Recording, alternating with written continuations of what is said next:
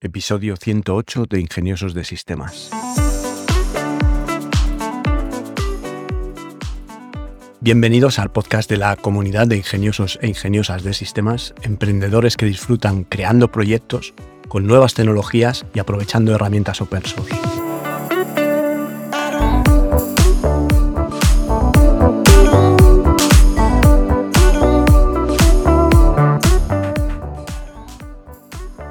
Hoy es miércoles 14 de septiembre y es miércoles de feria. Pero antes déjame que aproveche para recordarte que en tecnolitas.com tienes un plan de asesoría tecnológica que por tan solo 3 euros al mes, sin permanencia, puedes hacer cualquier pregunta sobre blockchain, NFT, inteligencia artificial, realidad virtual, herramientas de software de código abierto, implementaciones web, flujos de trabajo, negocios digitales, lo que necesites preguntar. Te registras al plan, en la parte privada de la web me pones la pregunta y a partir de ahí nos hablamos por correo electrónico. La semana pasada tuvo lugar la feria IBC en Ámsterdam, que son las siglas de International Broadcasters Conference, es la feria dedicada al sector de la televisión. Y bueno, pues mi compañero y yo nos fuimos el fin de semana, salimos el sábado muy prontito de Madrid, incluso aunque nos retrasaron el vuelo porque el primero se había cancelado, salimos a las 7 de la mañana y llegamos el domingo pasada la, la medianoche. Realmente mm, nos sorprendió la gran asistencia de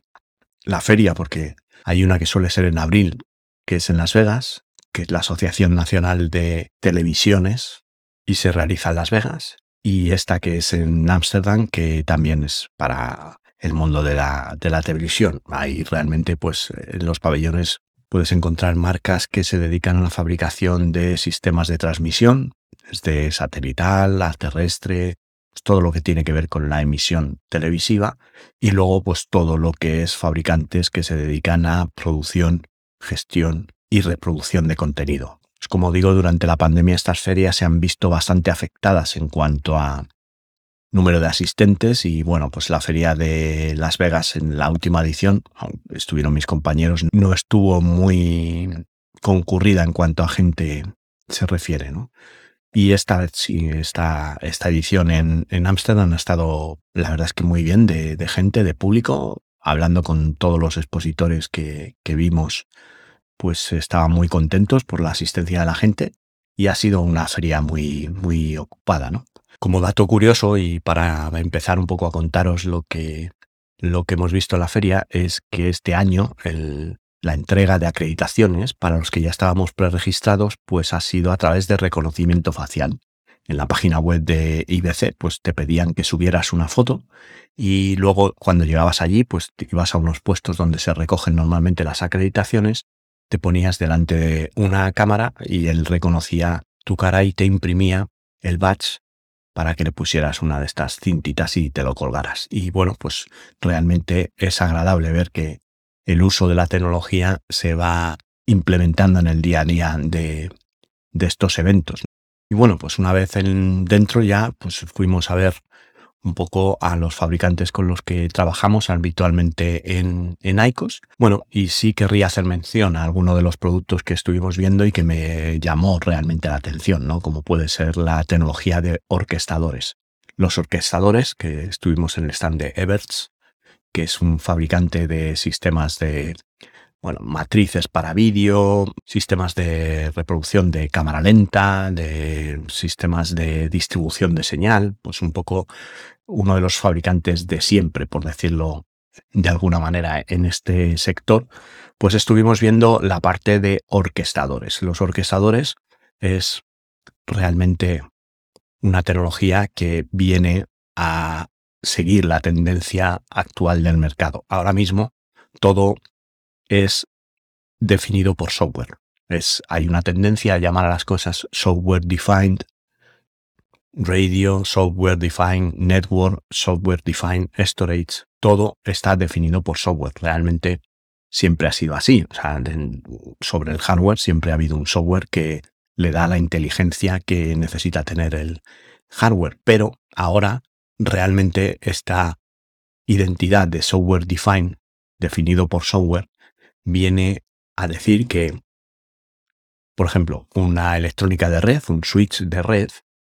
lo puedes hacer por software sin que sea una electrónica específicamente diseñada para eso. Puedes tener un servidor con tarjetas de red que tengan muchas bocas y por software hacer la emulación de que este servidor se comporte como un switch de un fabricante Cisco modelo 5945. Me lo estoy inventando. Puedes conseguir que, por ejemplo, con una infraestructura en la nube, pues hacer electrónicas de red virtuales generadas por software, como las máquinas virtuales que haces en un ordenador, también generadas por software, o como los contenedores de Docker que haces para virtualizar aplicaciones también controladas por software. Pues esto es un poco la dinámica del software defined.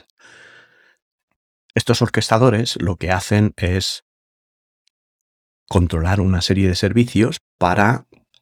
hacer la tarea que necesitas hacer, que normalmente involucra varias tareas dentro de una. Por ejemplo, si quieres eh, enrutar una señal de vídeo desde donde se produce, desde el lugar donde se produce, que pueden ser los estudios, hasta el emisor, hasta la, la parte de emisión, pues vas a tener que seguramente hacer configuraciones de red, vas a tener que hacer cruces de matriz de vídeo para que pues la entrada que viene de los estudios vaya a la salida que le llega al transmisor y este tipo de, acciones que normalmente se generan una detrás de otra. Primero configuro la red, primero luego conecto la matriz, luego hago el cruce en la matriz. Un orquestador, una vez que tienes todo conectado, es capaz de generar estos flujos de forma automática. De tal manera que lo único que tienes que hacer es decir, quiero la señal de los estudios en el transmisor y él ya se encarga de configurar la red. Eh, digo configurar la red porque como ahora las señales de vídeo eh, son estándar SMPTE 2110 y es IP, pues al final esas tramas de vídeo van por electrónicas de red y van a través de una red IP de datos. Y este es el tipo de cruces de matriz que tienes que hacer ahora, enrutar los conmutadores de red para que lleguen a los destinos donde seguramente haya un gateway que convierta esa señal de IP en eh, Serial Digital Interface, que es la señal de vídeo profesional que se usa actualmente, le conecta la señal SDI al codificador, que a su vez se conecta al multiplexor, que hace el paquete de los canales, que conecta al transmisor para que sean emitidos. Bueno, pues realmente los orquestadores pues te facilitan el mover puestos de trabajo dentro de las cadenas de televisión, porque como puedes reconfigurar por software todo de una manera muy sencilla, pues puedes poner un puesto de control de calidad o un puesto de control de emisión en cualquier ordenador, llevando los servicios que necesita ese operador a ese ordenador en concreto. Por otro lado, estuvimos viendo un software de la casa Embrace, Embrace, que eh, se llama Pulse It, Pulse It, y que es un gestor de flujos y tareas. Y bueno, pues me resultó bastante curioso porque eh, es un software completamente abierto. Es decir, tienes un interface en el que vas poniendo cajitas que vas conectando unas a otras y es un software ideal, por ejemplo, para diseñar flujos con media, con vídeo, con audio, para la revisión y la aprobación de estos flujos, por ejemplo. Entonces tú puedes crear una secuencia y esta secuencia que puedes decir, bueno, pues cuando entre este vídeo en esta carpeta de almacenamiento, me creas una tarea para el usuario revisor, que lo que tiene que hacer es revisar el vídeo, comprobar que todo está correcto, que los audios están bien y aceptar o rechazar el vídeo en base a esa comprobación. Entonces, esta secuencia, que puede ser más o menos compleja, va a generar tareas para este usuario, que es el revisor cada vez que entra un vídeo nuevo en esa carpeta, le genera una tarea nueva. Entonces el usuario en su interface web de su navegador pues va a tener un listado de tareas que tiene que ir haciendo. Revisa el primer vídeo, ve que todo está bien, si todo está bien, lo da como aceptado y se pasa a revisar el segundo vídeo. Si algo está mal, lo rechaza, hace un comentario de lo que está mal en ese vídeo y continúa con sus tareas. De tal manera que el editor, el usuario editor, puede recibir los comentarios del revisor y actuar en consecuencia. Si hay algo que está mal a nivel de gráficos en el vídeo o de montaje, pues puede corregirlo y generar una nueva versión del vídeo para que la secuencia detecte un nuevo vídeo que es una versión nueva del anterior y mm, lo pase al usuario revisor para que haga una nueva revisión de ese vídeo. Estas secuencias pueden tener un paso de revisión, dos pasos de revisión, puede haber hasta tres revisiones si lo consideras necesario, las que necesites, pero eh, pueden ser revisiones que pueden ir encadenadas, es decir, que una va detrás de otra porque necesitas que primero se compruebe a lo mejor el control de calidad en cuanto a niveles, después en cuanto a contenido, en cuanto a línea editorial, para ver que todo está según lo, lo que requiere la, producción. Y por último, pues a lo mejor es un control más eh, político del contenido y una última revisión para tener que el, responsable final de, de este vídeo pueda tener opción a rechazarlo si diera el caso. Estas revisiones se pueden hacer, como digo, en cadena o se pueden hacer de forma independiente. Es decir, que cada uno de los tres que se necesitan para probar un vídeo lo puede hacer en un momento cualquiera de su trabajo. A lo mejor uno está revisando por la mañana, otro al mediodía y otro por la tarde. Y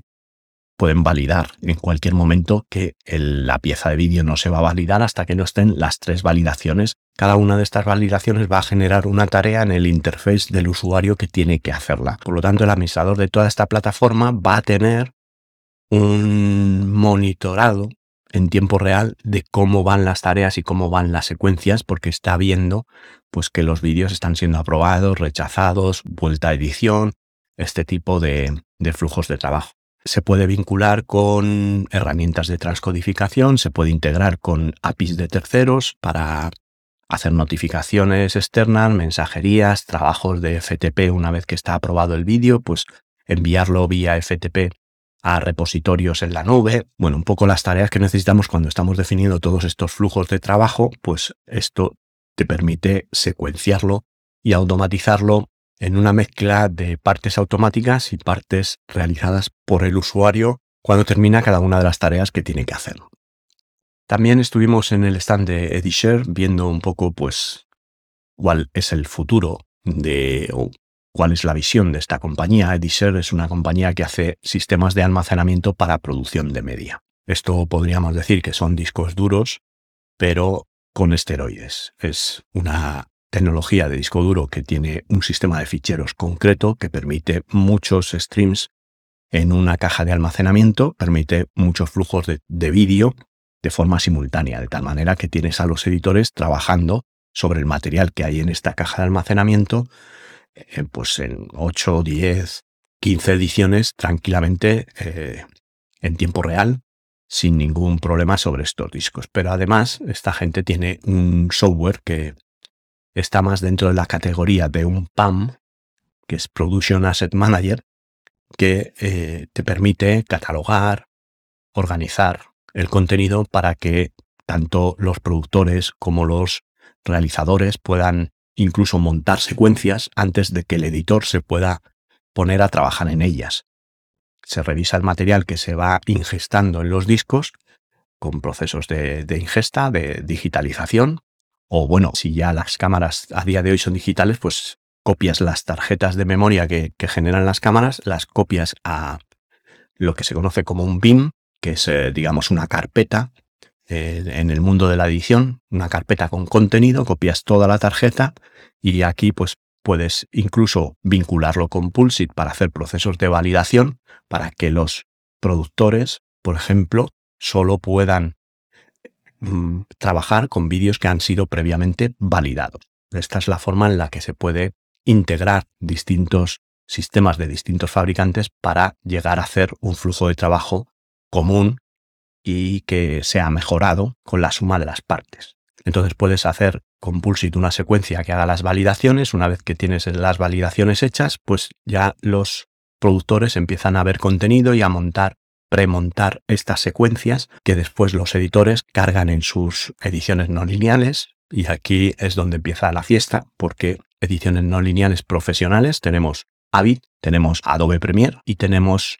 a día de hoy ya está en el circuito también DaVinci Resolve, que es eh, de Blackmagic, de la casa Blackmagic, que además este último tiene una versión muy potente eh, gratuita. Bueno, pues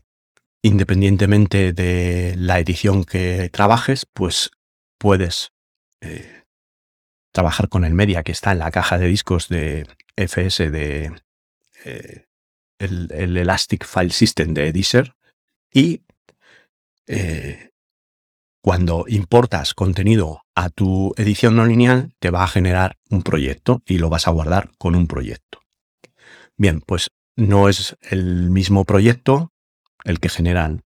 DaVinci Resolve, Adobe Premiere y Avid. Cada uno tiene su estructura de fichero de proyecto y no son compatibles entre sí. No puedes, algunas herramientas te permiten importar, pero no puedes hacer un proyecto o empezar un proyecto en Avid terminarlo en Premiere o en DaVinci Resolve. Bien, pues Editor tiene la visión de los proyectos universales. Ya en su día empezó con Universal Media, que era cuando hacía la ingesta del contenido, lo hacía en contenedores. Los contenedores son los ficheros que contienen la esencia de vídeo digital. Lo hacía en contenedores que fueran pues un Universal Container que era posible interpretar desde cualquier edición, porque a la edición que necesitaba pues un fichero en formato MXF de vídeo, le daba un MXF al que necesitaba otro tipo de envolvente, a lo mejor le daba un QuickTime Reference que dentro de un fichero .mov de MOV de Movie, que es el formato de fichero de QuickTime, pues contenía las referencias a ficheros MXF que podía leer la edición no lineal, pero esta edición no lineal tenía una necesidad de leer primero sobre un, fichero QuickTime, aunque después encontrará referencias o enlaces a ficheros que no fueran QuickTime. Bueno, pues evolucionando esta idea, han llegado a la conclusión de que su herramienta PAM, que se llama Flow, pues pueda generar ficheros y traducirlos al formato de la edición que necesites. De esta manera, pues tú puedes empezar tu proyecto en Avid, guardar el proyecto en Flow y Flow se va a encargar de que si un editor quiere continuar cierta parte del trabajo, por ejemplo en DaVinci Resolve, porque DaVinci Resolve está nativamente diseñado para hacer corrección de color y etalonaje, las técnicas por las cuales se equilibran de color todos los planos de una película o de una producción, pues eh, Flow le traduce el fichero de proyecto para que DaVinci Resolve pueda interpretar el proyecto que ha sido empezado en Avid o en Adobe Premiere. Todo esto con la suma de que los servicios de almacenamiento a día de hoy ya están en la nube y puedes eh, trabajar de forma remota en lo que se llama producción remota. Y si pensamos en quitar las barreras del almacenamiento local que puedas necesitar con tus discos duros y además la traducción de los distintos formatos de fichero, pues realmente llega el futuro de la producción audiovisual que sería pues con un formato de fichero universal que puedas empezar y terminar con cualquiera de las ediciones que te apetezca o que sea más indicada para hacer ese trabajo y además con todo el material en la nube pagado como un servicio y no como una compra de infraestructura que vas a tener ahí pues eh, aunque no tengas muchas producciones. Entonces Ediser ya incluso ha pensado en licencias que puedes alquilar por los días que te va a durar la producción. Y de esta manera, pues vas a poder trabajar mucho más acorde en cuanto a presupuestos a las producciones que realmente tienes. Y bueno, por no hacer muy largo el episodio de hoy, ya si queréis en